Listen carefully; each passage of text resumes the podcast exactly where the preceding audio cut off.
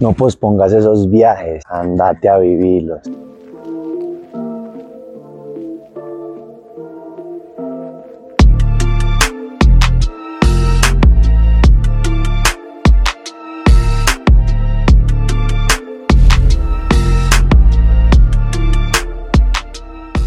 Hola a todos, mi nombre es Santiago. Si esta es la primera vez que estás acá, te comento que aquí compartimos herramientas y ejercicios para mejorarnos física y mentalmente. Si te gusta este tipo de contenido, te invito a que te suscribas, a que le des a todos los botoncitos, a que le des like y compartas. Hoy tenía un pensamiento muy sencillo, muy fácil, muy básico, que es no posponer los viajes, no posponer la vida, no posponer, sí, la vida literalmente.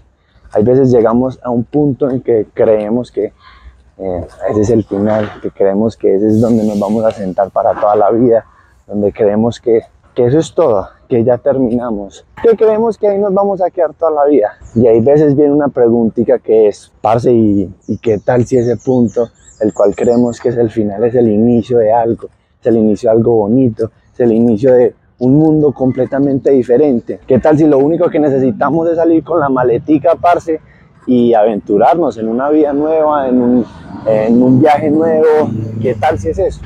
El día de hoy el pensamiento es sencillo. Parce, déjese sorprender, déjese fascinar por la vida. No posponga ese viajecito que, que tanto le llamaba la atención. No posponga ese, esa salidita, no posponga esa actividad que tanto le gusta y tanto lo, tanto lo mueve y lo conmueve. Déjese fascinar por la vida. Déjese, deje que la paz y ese camino, que esa tranquilidad, ese amor guíe ese camino, déjese guiar, deje que esa tranquilidad guíe ese camino. Te la pregunta es lo siguiente, la pregunta es la siguiente, ¿qué viaje, qué aventura te gustaría tomar hoy?